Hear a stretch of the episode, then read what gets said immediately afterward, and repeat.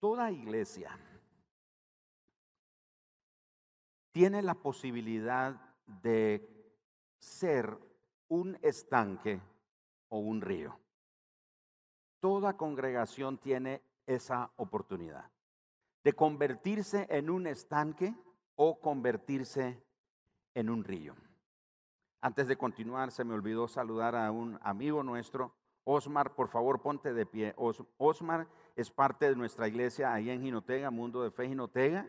Hoy él vino para apoyarnos aquí en el equipo de alabanza. Así que un fuerte aplauso de bienvenida a Osmar que nos está acompañando. Retomo la idea. Estaba diciendo que toda iglesia se puede convertir en un estanque o en un río. Ahora, con eso en mente, vamos a ver el contraste entre el estanque de Bethesda y el río de Ezequiel. Y vamos a considerar cómo las visiones que el estanque y el río representan, cómo se relacionan, pero a la vez cómo se diferencian entre ellos. Ese es un tema que voy a hacerlo en dos partes, este domingo y el próximo. Entonces, ah, quiero pedirte que sigas con mucha atención lo que estamos compartiendo. Ahora, ¿qué son las visiones que representan el estanque y el río. El estanque representa una visión de pastorado. El río representa una visión de apostolado. Pastorado y apostolado. El pastorado se encarga de apacentar, de reunir las ovejas el pastorado, la visión de pastorado, tiene una unción única, dada por Dios, para congregar, para reunir a las personas, para atender sus necesidades. Ese es parte del rol de la visión de pastorado que se representa con el estanque. La visión del pastorado es clara en esta imagen del estanque de Bethesda, en el que la gente se reunía para recibir o tener un encuentro sobrenatural, para recibir un milagro. Sin embargo, tenían que estar en el tiempo correcto y ser el primero en entrar en el estanque cuando el ángel agitaba las aguas para tener un encuentro sobrenatural. Hay personas que van a la iglesia por la misma razón. Si uno quiere ser tocado por Dios, uno dice, necesito ir a la iglesia. Si necesito ser aconsejado, si necesito ser enseñado, o si necesito ser ministrado o liberado en cierta área en mi vida, necesito ir a la iglesia. El énfasis está en ir a la iglesia. Por lo tanto, las reuniones están organizadas, están diseñadas para satisfacer las necesidades del cuerpo de Cristo que se congrega. Acompáñenme a Juan capítulo 5, por favor, versículos 1 al 9, y ubiquémonos en este contexto. Después de estas cosas, había una fiesta de los judíos y subió Jesús a Jerusalén. Y hay en Jerusalén cerca de la puerta de las ovejas un estanque, llamado en hebreo Betesda, el cual tiene cinco pórticos. En estos yacía una multitud de enfermos, ciegos, cojos y paralíticos que esperaban el movimiento del agua. Porque un ángel descendía de tiempo en tiempo al estanque y agitaba el agua. Y el que primero descendía al estanque después del movimiento del agua, quedaba sano de cualquier enfermedad que tuviese. Y había allí un hombre que hacía 38 años que estaba enfermo. Cuando Jesús lo vio acostado y supo que llevaba ya mucho tiempo así, le dijo, ¿quieres ser sano? Señor, le respondió el enfermo, no tengo quien me meta en el estanque cuando se agita el agua y entre tanto que yo voy, otro desciende antes que yo. Jesús le dijo, levántate, toma tu lecho y anda. Y al instante aquel hombre fue sanado y tomó su lecho y anduvo. Y era día de reposo aquel día. Vemos entonces que el estanque tiene la capacidad de congregar, de reunir a la gente. ¿Por qué llegaba la gente al estanque? Porque tenía una necesidad. Una necesidad de un milagro, una necesidad de recibir una sanidad, de recibir un encuentro sobrenatural con Dios, porque un ángel de tiempo en tiempo descendía para agitar las aguas en el estanque, etc. Por eso el estanque se conecta muy bien con la visión de pastorado, de congregar, de reunir, para que la gente venga y reciba sea ministrada, sea consolada, se ore por ellos, sean aconsejados, sean liberados, etcétera, etcétera. Pero hemos estado hablando de el enfoque hacia afuera. Hemos estado hablando de convertirnos, de transformarnos, de una congregación que tiene un enfoque hacia adentro, de congregar. Y no hay nada malo en congregarnos, pero tenemos que tener un enfoque hacia afuera. Y ahí es donde entra entonces ahora la semejanza, pero también la diferencia que hay con el río. Vamos a la Biblia, a Ezequiel capítulo 47. Y en Ezequiel 47, los primeros dos versículos, vamos a encontrar que como en la visión del estanque, habían milagros, como vimos, pero los milagros eran muy poco frecuentes porque la gente recibía sanidad cuando de tiempo en tiempo el ángel descendía, agitaba las aguas y el primero que se metía al estanque recibía sanidad. No hay duda que hay tiempos de visitación, pero todavía hay gente que yace cerca del estanque esperando su milagro. El río de Ezequiel ofrece una visión muy diferente. Ezequiel capítulo 47. Me hizo volver luego a la entrada de la casa y he aquí aguas que salían de debajo del umbral de la casa hacia el oriente.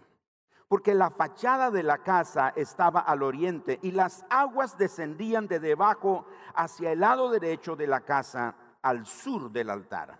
Y me sacó por el camino de la puerta del norte y me hizo dar la vuelta por el camino exterior, fuera de la puerta, al camino de al camino de la que mira al oriente y vi que las aguas salían del lado derecho. Y salió el varón hacia el oriente llevando un cordel en su mano y midió mil codos o quinientos metros y me hizo pasar por las aguas hasta los tobillos. Midió otros mil y me hizo pasar por las aguas hasta las rodillas. Midió luego otros mil y me hizo pasar por las aguas hasta los lomos. Y midió otros mil y era yo un río, era ya, perdón, un río que yo no podía pasar porque las aguas habían crecido, de manera que el río no se podía pasar sino a nado. Y me dijo, ¿has visto, hijo de hombre?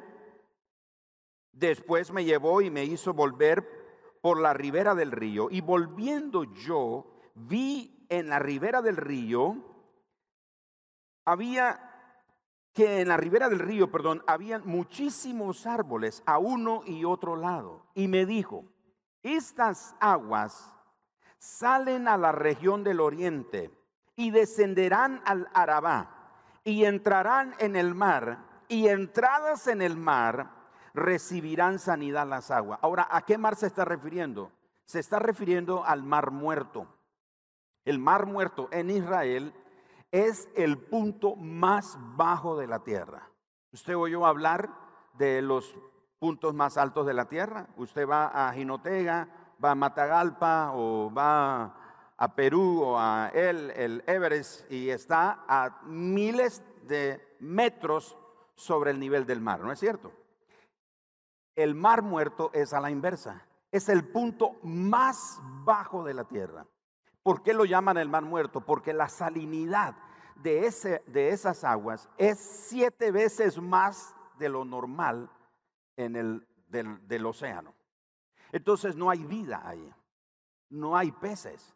Sin embargo, dice que este río, la visión que Ezequiel está teniendo, dice que este río, sus aguas nacen de debajo del templo, de debajo de la casa de Dios, del umbral, pasan por el umbral o debajo de la puerta y salen del templo. Y dice que llegan hasta el mar. Y vea lo que ocurre cuando llegan al mar. Dice, y entradas en el mar, las aguas que vienen del templo de Dios, recibirán sanidad las aguas. ¿Cuáles aguas son las que reciben sanidad? ¿Las que están llegando del templo? No, son las que están en el mar muerto, reciben sanidad de las aguas que vienen del templo. Y toda alma viviente que nadare por donde quiera que entrar en estos dos ríos, vivirá. Y habrá muchísimos peces por haber entrado allá estas aguas. Y recibirán sanidad y vivirán y vivirá todo lo que entrare en este río. Y junto a él estarán los pescadores. Y desde Engadi hasta Englaín será su tendedero de redes. Por sus especies serán los peces tan numerosos como los peces del mar grande o el mar Mediterráneo. Sus pantanos y sus lagunas no se sanearán, quedarán para salinas. Y junto al río, en la ribera, a uno y a otro lado, crecerá toda clase de árboles frutales. Sus hojas nunca caerán ni faltará su fruto. A su tiempo mudará, porque sus aguas salen del santuario y su fruto para comer y su hoja para medicina. Notemos entonces que el agua de este río, al igual que las aguas del estanque de Bethesda, representa la gracia de Dios, ¿no es cierto? Porque los que entraban en, las aguas del estanque de Bethesda recibían sanidad, ¿sí o no? Eran sanos. Eso representa la gracia de Dios. Pero también las aguas del río, de esta visión que Ezequiel tiene, dice que todo el que entrare en ese río vivirá. Eso habla de la gracia de Dios. Eso habla o representa el amor de Dios. Este río fluye por debajo del umbral. Pero noten qué interesante, se hace más profundo a medida que se aleja del santuario. El ángel comenzó a medir las aguas que salían, midió después de que salían del umbral, midió 500 metros y cuando midió los 500 metros dice que el agua llegaba al, al tobillo. Luego volvió a medir otros y le llegaba a la cintura. Volvió a medir más y le llegaba a los, hasta los hombros, al punto que tenía que nadar en ese río. Noten qué interesante esto. A medida que se alejan de la casa de Dios, las aguas del río, se hace más profundo el río. Diga conmigo, todo el que entre en el río vivirá. Vean qué tremendo eso, hermano. Eso es una visión de lo que muchas veces uno lee el Antiguo Testamento y cree que no hay nada de la gracia de Dios revelada en el Antiguo Testamento. Pero lo que estamos leyendo aquí es una revelación de la gracia de Dios. Ahora, esto describe un movimiento en el cual la presencia de Dios se torna más poderosa a medida que el pueblo de Dios lleva su presencia al mundo. Estamos hablando de una iglesia con enfoque hacia afuera. Está bien tener el enfoque de estanque, donde nos reunimos, donde nos congregamos. Pero el Señor quiere que nuestra visión, nuestro enfoque sea como el de un río. Que a medida que se aleja del santuario, las aguas se hacen más profundas las aguas están llegando a diferentes lugares, a diferentes regiones. ¿Y quién lleva estas aguas? Definitivamente que el pueblo de Dios. A medida que el pueblo de Dios lleva la presencia de Dios al mundo, al mundo de los negocios, al hogar, a las escuelas, a las artes, en el área de economía, en el área de la política, en el área de las autoridades civiles de diferentes áreas que ayudan en diferentes áreas. A medida que el pueblo de Dios sale y lleva la presencia de Dios, está llevando sanidad, porque las aguas del río producen sanidad. Así que cuanto más se alejan del santuario, más profundo penetra la gracia de Dios en la oscuridad. En otras palabras, los más grandes milagros, los más poderosas, las más poderosas expresiones del reino de Dios están destinadas a ocurrir en los lugares más oscuros de nuestro planeta, no en los muros de nuestros edificios. La visión de estanque es quedarnos reunidos, congregados todos, listos a que ocurra un milagro. Pero como en el estanque de Bethesda, el milagro ocurría de cuando en cuando. Los milagros no son tan comunes, no son tan frecuentes. Pero en el río, todo el que entre en ese río vivirá. No sé si está viendo el punto. Tenemos nosotros que prepararnos. Miren hermanos, tengo esta convicción en mi corazón. Alguien tiene que estar creyendo esta palabra en esos días. Yo espero, yo tengo en mi corazón la convicción, alguien tiene que estar creyendo esa palabra, pero yo creo que tenemos que prepararnos para un tiempo de milagros aquí en esta iglesia. Y no estoy hablando de milagros que ocurren como en el estanque de Bethesda. Estoy hablando de milagros que van a ocurrir allá, fuera de nuestras cuatro paredes, donde ustedes, el pueblo de Dios, están llevando la presencia de Dios a todos los niveles, donde ustedes se relacionan, donde ustedes se mezclan, donde ustedes se mueven semana a semana. Ahí van a ocurrir las mayores expresiones del poder de Dios en este mundo. Vamos a dar un aplauso al Señor porque eso es algo que Dios está anhelando. Alguien tiene que creer eso de verdad. Es en los lugares más oscuros, es en los lugares de más oscuridad, de mayor escasez y de donde hay tantas limitaciones donde se requiere el poder de Dios. Ahora, no significa que no debemos orar por milagros que ocurran en nuestra congregación, en nuestras reuniones. Por supuesto que sí, queremos milagros, pero esos milagros solo nos emocionan a nosotros, activan nuestra fe, pero la gente de afuera no se da cuenta. Pero afuera, donde usted se mueve, usted es ese río que está llevando la presencia de Dios. En el estanque de Bethesda, los necesitados tenían que ir a una ubicación central para sanar. Pero en la visión del apostolado, el río fluye a través de nuestras ciudades, a través de nuestras comunidades. Y todo lo que toca se sana.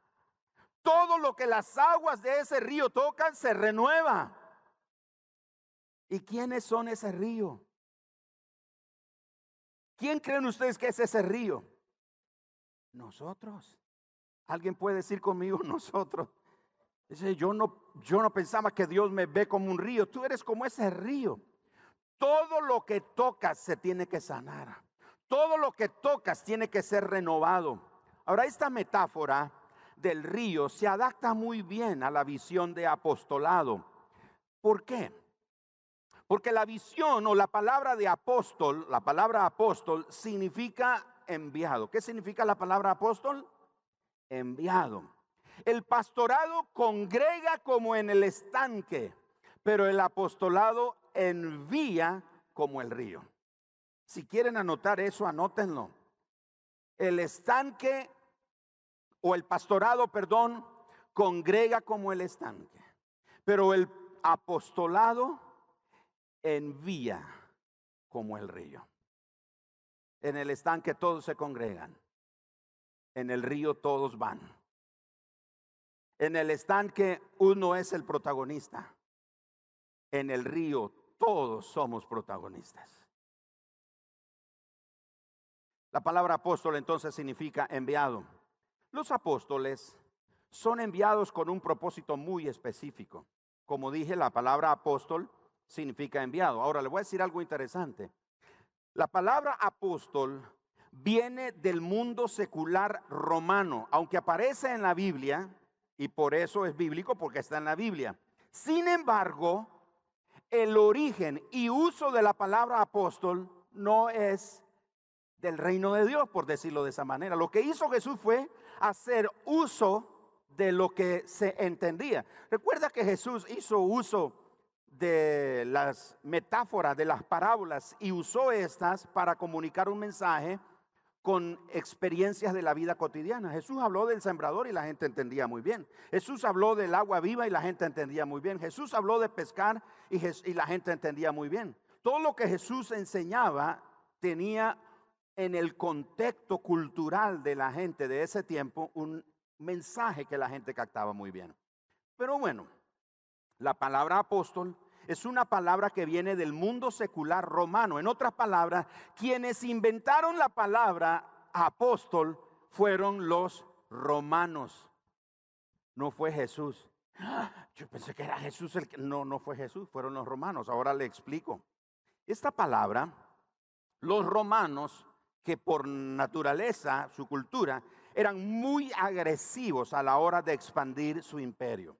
¿Qué hicieron los romanos? Los romanos usaron la estrategia de Alejandro Magno. Alejandro Magno fue ese emperador griego que se encargó de expandir el imperio griego y cuando conquistaban reinos, el emperador Alejandro Magno le dio las instrucciones a sus soldados, a su ejército, de culturizar con las costumbres griegas a las naciones conquistadas. Entonces, ¿qué hicieron los romanos? Dijeron, mm, Alejandro Magno nos dejó una buena lección, una buena estrategia.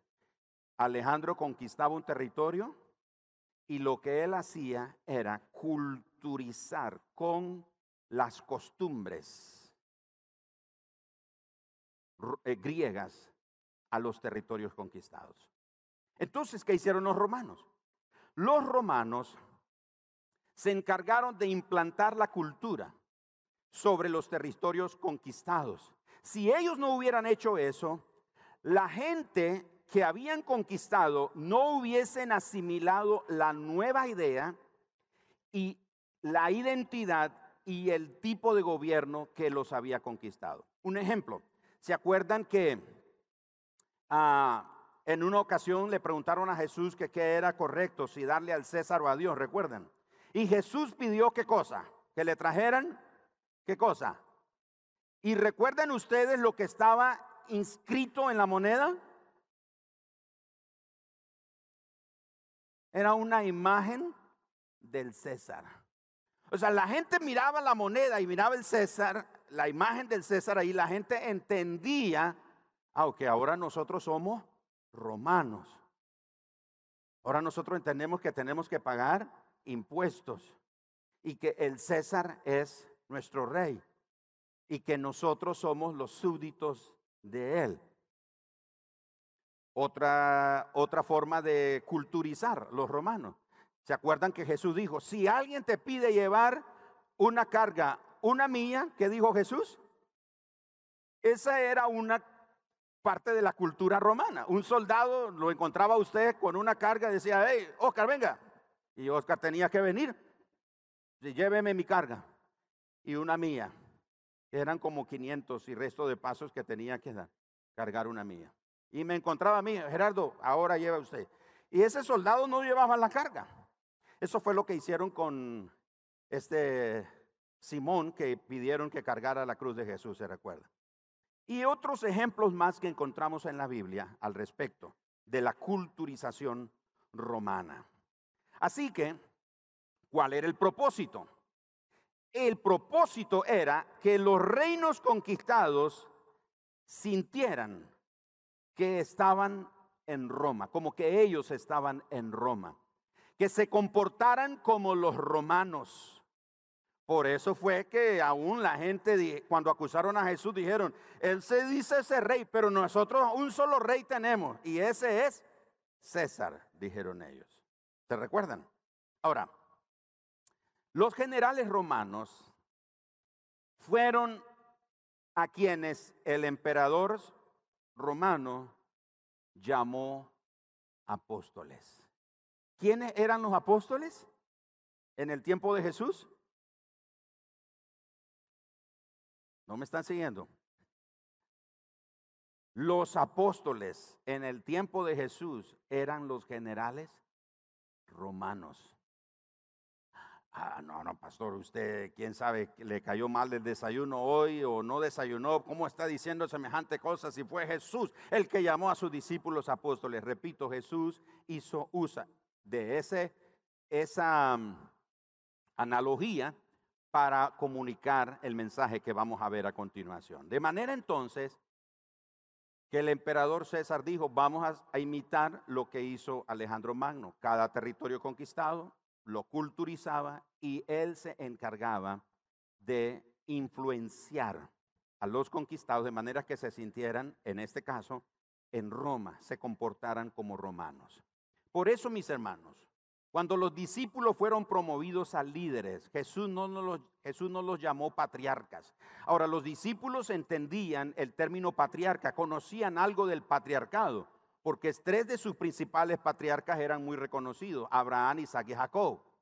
Jesús no los llamó a ellos sacerdotes, no les dijo ustedes son profetas, no les dijo rabinos, los llamó por el título romano que definiría la responsabilidad y la autoridad espiritual que ellos tendrían una vez que Él ascendieran como los ejércitos romanos que primero conquistaban un territorio y luego educaban a los conquistados en las costumbres romanas, los apóstoles de Jesús recibieron la comisión de desplazar a los poderes de las tinieblas con el poder de Dios y reemplazar la autoridad del enemigo con el gobierno de Dios para que los principios del reino influencien en cada área de la sociedad.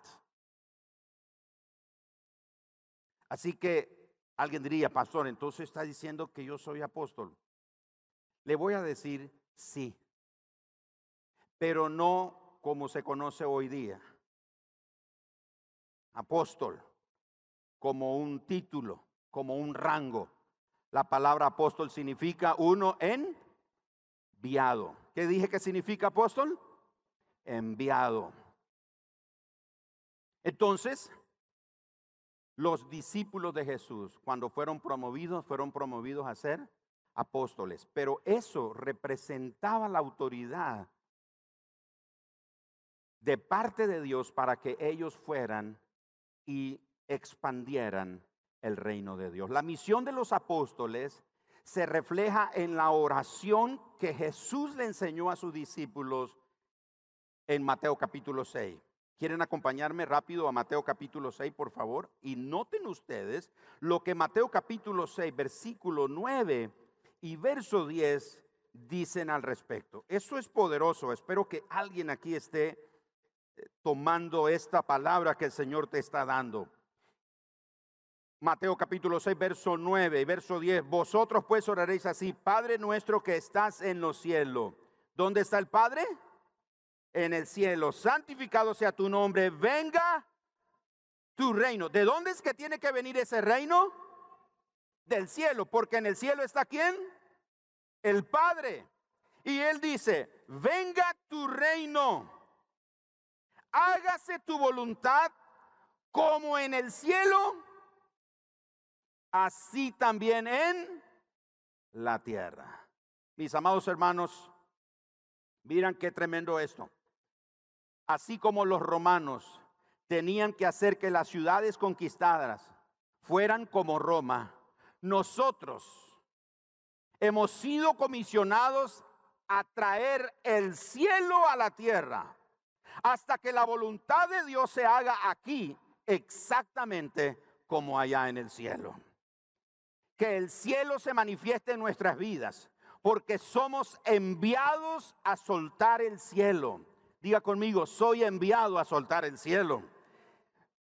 Somos enviados a soltar el cielo a todo lugar al que nosotros vayamos. Nuestro objetivo principal es transformar la cultura de la tierra con la del cielo como los romanos llegaban y conquistaban un territorio, lo que hacían era culturizar en sus costumbres al territorio conquistado. Nosotros, a donde vayamos, la iglesia de Jesucristo, que somos sal de la tierra, luz del mundo, hemos sido llamados para culturizar con los principios del reino este mundo caído herido por el pecado. Mis amados hermanos, con tanta razón el apóstol Pablo lo dijo de esta manera, no me avergüenzo del Evangelio porque es poder de Dios para salvación. Mis amados hermanos, estamos parados frente a una oportunidad única. Nosotros, la iglesia de este tiempo, tenemos una oportunidad única. Somos el río. Quiero que salga esta mañana de este lugar con este pensamiento. Gerald, acérquese por favor. Con este pensamiento, no soy un estanque. Soy un estanque en el momento que nos reunimos y nos congregamos para ser entrenados, para ser equipados como estamos siendo esta mañana. Pero cuando salgo de este lugar me convierto en un río. A donde voy, ahora miren que las aguas del río a medida que se alejaban del templo, a medida que se alejaban del templo, se hacían más profundas. Es ahí donde dijo el profeta Ezequiel, todo el que entre en las aguas del río vivirá. Jesús equipó a sus discípulos de todos los tiempos para cambiar al mundo. Miren lo que pasó en Hechos capítulo 17, versos 6 y 7 dijeron la gente donde llegaron los apóstoles, estos que trastornan al mundo entero han venido acá. ¿Dicen eso de nosotros en este tiempo? ¿El mundo dice algo similar de nosotros? Estos que han venido a trastornar el mundo entero, dijeron, han venido hasta acá. Y contravienen, noten, y contravienen los decretos de César. ¿Qué son los decretos de César? La cultura, del reino del imperio romano. Ellos dijeron, ellos nos vienen a enseñar algo que es contra lo que es nuestra cultura romana. Usted y yo somos enviados para ir con el poder del Evangelio de Jesucristo. Y la gente tiene que ver que lo que usted vive, que lo que usted proclama, que lo que usted enseña, que lo que usted practica es contrario a lo que ellos creen. Es por eso que a veces cuando alguien se convierte a Cristo, la gente le dice, te lavaron el cerebro los aleluya. ¿Qué, es lo que está tratando de decir la gente? Está diciendo, eh, algo te pasó, ya no crees lo que creías, ya no sigues lo que creías. Sí, sí, ya no hago eso porque ahora soy una nueva criatura. Ahora soy miembro de otro reino. Soy miembro del reino de Dios. Amados, si reunimos cinco mil personas cada domingo en una ciudad de medio billón de habitantes y la tasa de crímenes no cambia, si el porcentaje de enfermos no varía, si la tasa de divorcio sigue creciendo, si la economía de esa ciudad o de ese país está en declive, ¿qué dice eso sobre el pueblo de Dios en esa ciudad?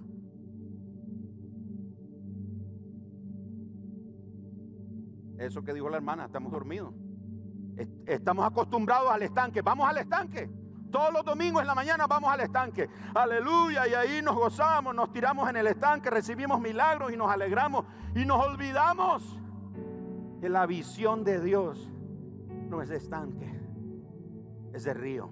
Por eso estoy mencionando que hay una visión de pastorado, de congregar, de ministrar. Y eso está bien. No significa que no se requiera la gente se convierte a Cristo y viene a la iglesia y aquí se congrega, se ministra. Pero eso no es todo. Necesitamos la visión de apostolado, que es la que envía.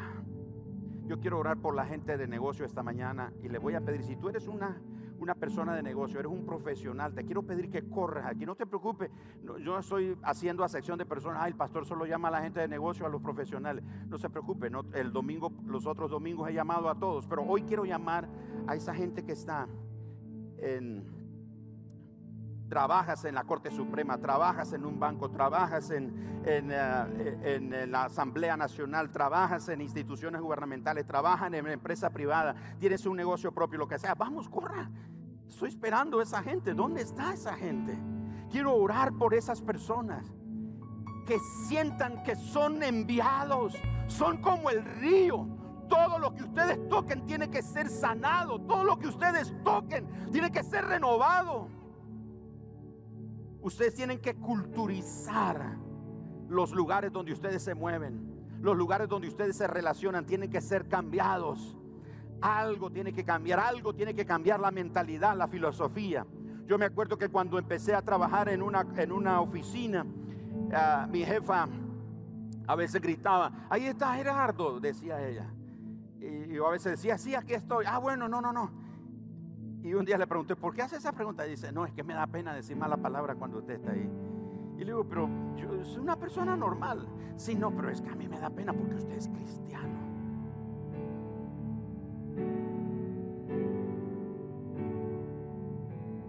Que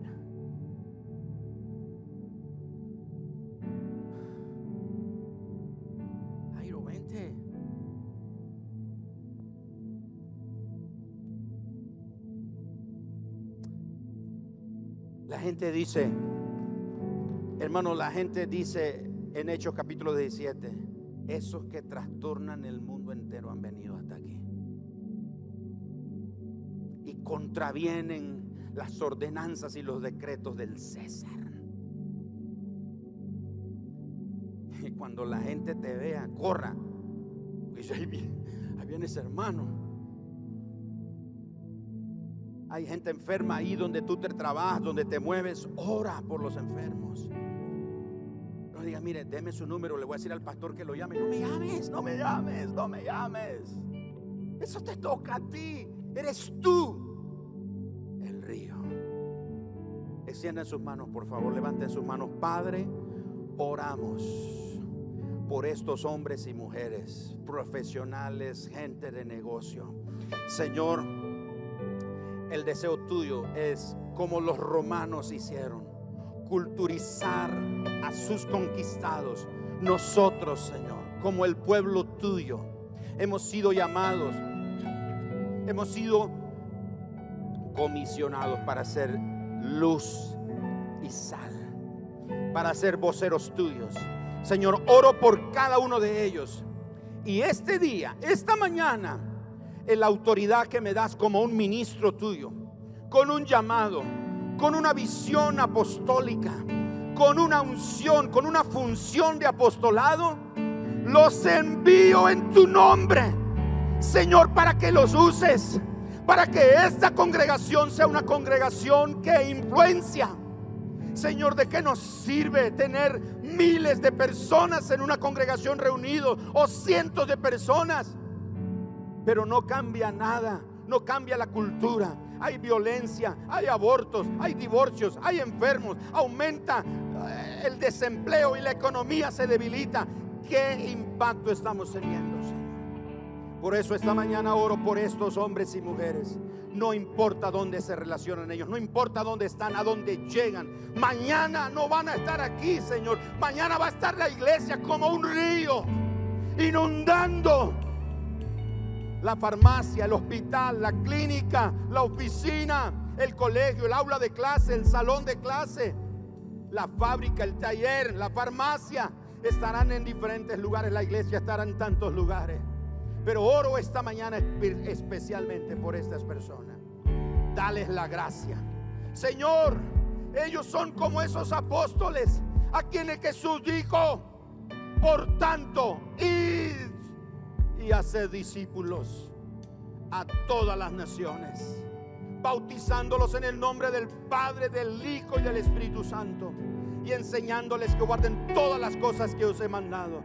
Y he aquí, yo estoy con vosotros todos los días hasta el fin del mundo. Padre, no queremos ser un estanque, queremos ser un río, un río que crece, un río que avanza, un río que a medida que sus aguas se profundizan, trae sanidad. Señor, oro por cada mano levantada de los que están aquí al frente. Señor, unge esas manos. Unge esas manos para orar por los enfermos, para orar por necesidades, para orar por afligidos, para orar por quebrantados, para orar por los que están deprimidos. Señor, hoy en día Los sociólogos, las autoridades mundiales han dicho que la enfermedad del siglo no va a ser el cáncer, no va a ser el SIDA, va a ser la depresión. Y hay tanta gente deprimida, pero Jesús dijo, yo he venido para que tengan vida y para que la tengan en abundancia. Por eso, Padre, te ruego, esas manos que están levantadas, úngelas, úngelas, úngelas, úngelas y úsalos para la gloria de tu nombre en cada área profesionales, gente de negocio. No importa cuán grande o pequeño sea el negocio, úsalos, úsalos, úsalos. Donde sea que estén, donde sea que estén, en cada área donde se muevan, úsalos para la gloria de tu santo nombre, Señor. Para la gloria de tu santo nombre. Que así sea en el nombre de Jesús. Y todos decimos, vamos a gritar todos, soy enviado. Dígalo, soy enviado y todo lo que toque sanará y se renovará y vivirá porque soy el río de Dios.